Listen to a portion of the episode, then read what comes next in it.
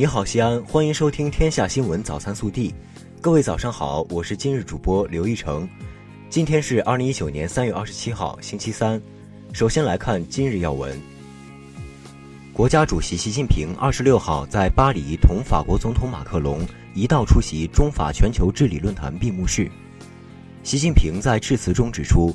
中法同为全球治理的重要参与者，在维护世界和平、安全、稳定。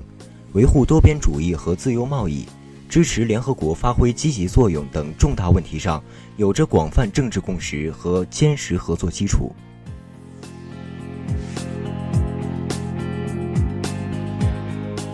本地新闻：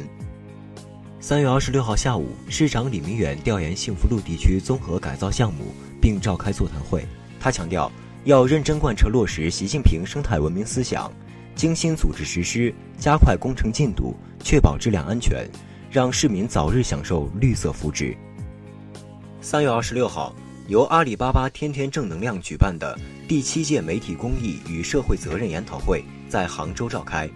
会上首次发布的省级正能量城市名单，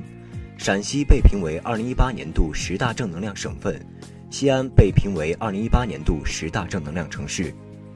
三月二十六号。全市城市养老工作推进会召开，我市力争到二零二一年，全市养老服务设施覆盖百分之百城市社区和百分之八十以上农村社区。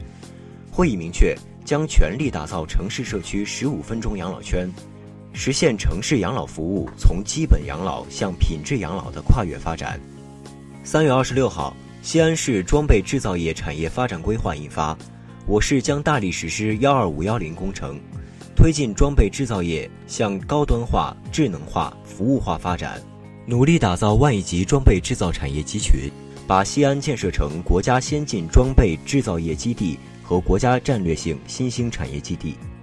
作为一条贯通城市南北的大通道，京九路的打通工作始终为广大市民所关注。三月二十六号传来好消息，京九路就要通车了，该路段的施工工作将力争本月底完成。记者二十六号从市人社局获悉，三月二十九号二十一点到四月一号二十四点，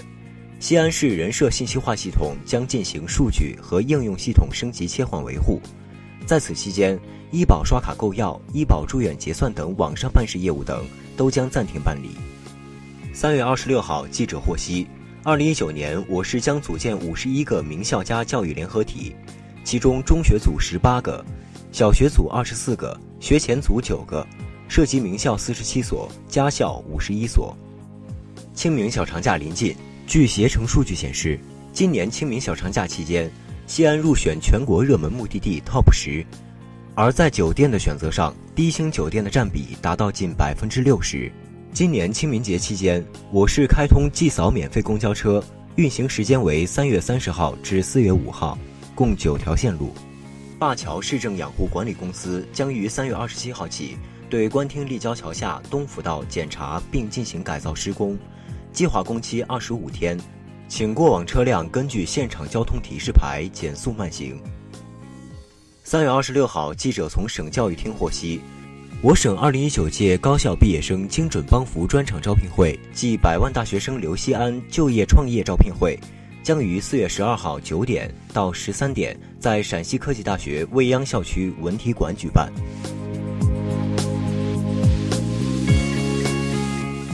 暖新闻：无语，西安北站心动长安重点旅客服务区服务组领班，大家亲切地称呼他为“轮椅哥”。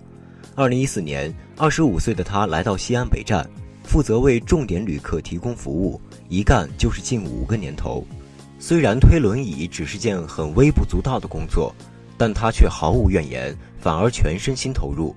五年来，吴宇始终提前半个小时到岗，用轮椅传送爱心，温暖着身边的你我他。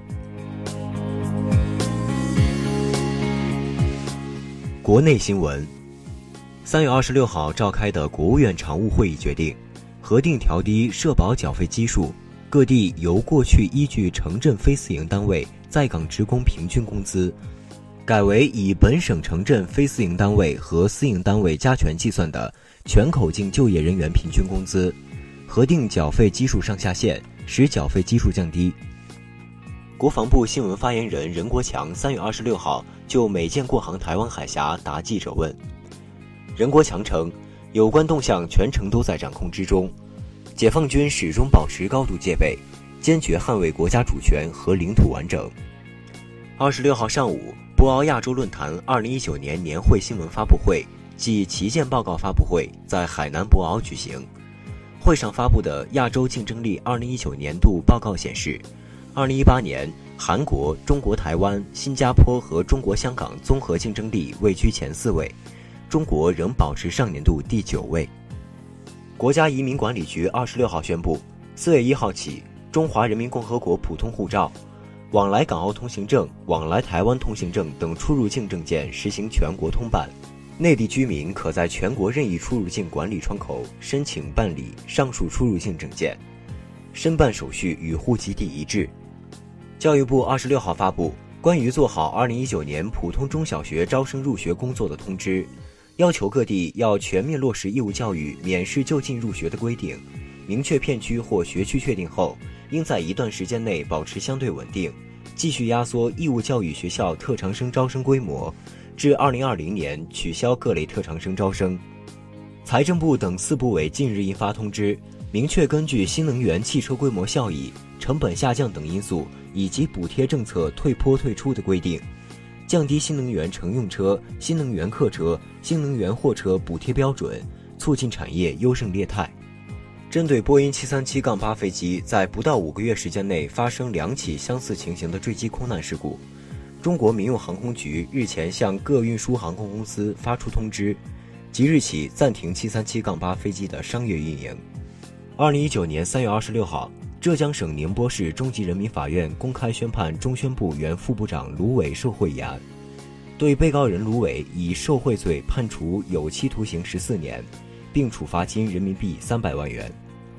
二零一八年全国未成年人互联网使用情况研究报告二十六号发布，报告显示，截至二零一八年七月三十一号，我国未成年网民规模达一点六九亿，其中三成曾接触网络暴力等违法信息。我国将在三月二十八号二十四时迎来年内第六轮成品油调价时间窗口，业内预计成品油价或迎来年内第五涨，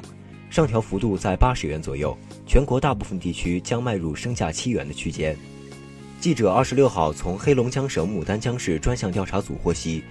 牡丹江曹源违建问题初步查明，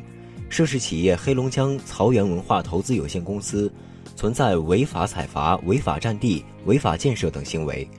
牡丹江市责成涉事企业即日起开始自行拆除违建。热调查，近日热播剧都挺好，迎来大结局，重男轻女、啃老、愚孝这些原生家庭带来的爱与痛，引起众多网友热议。原生家庭对一个人的影响到底有多深？原生家庭能决定一生吗？你怎么看？更多精彩内容，请持续锁定我们的官方微信。我们明天不见不散。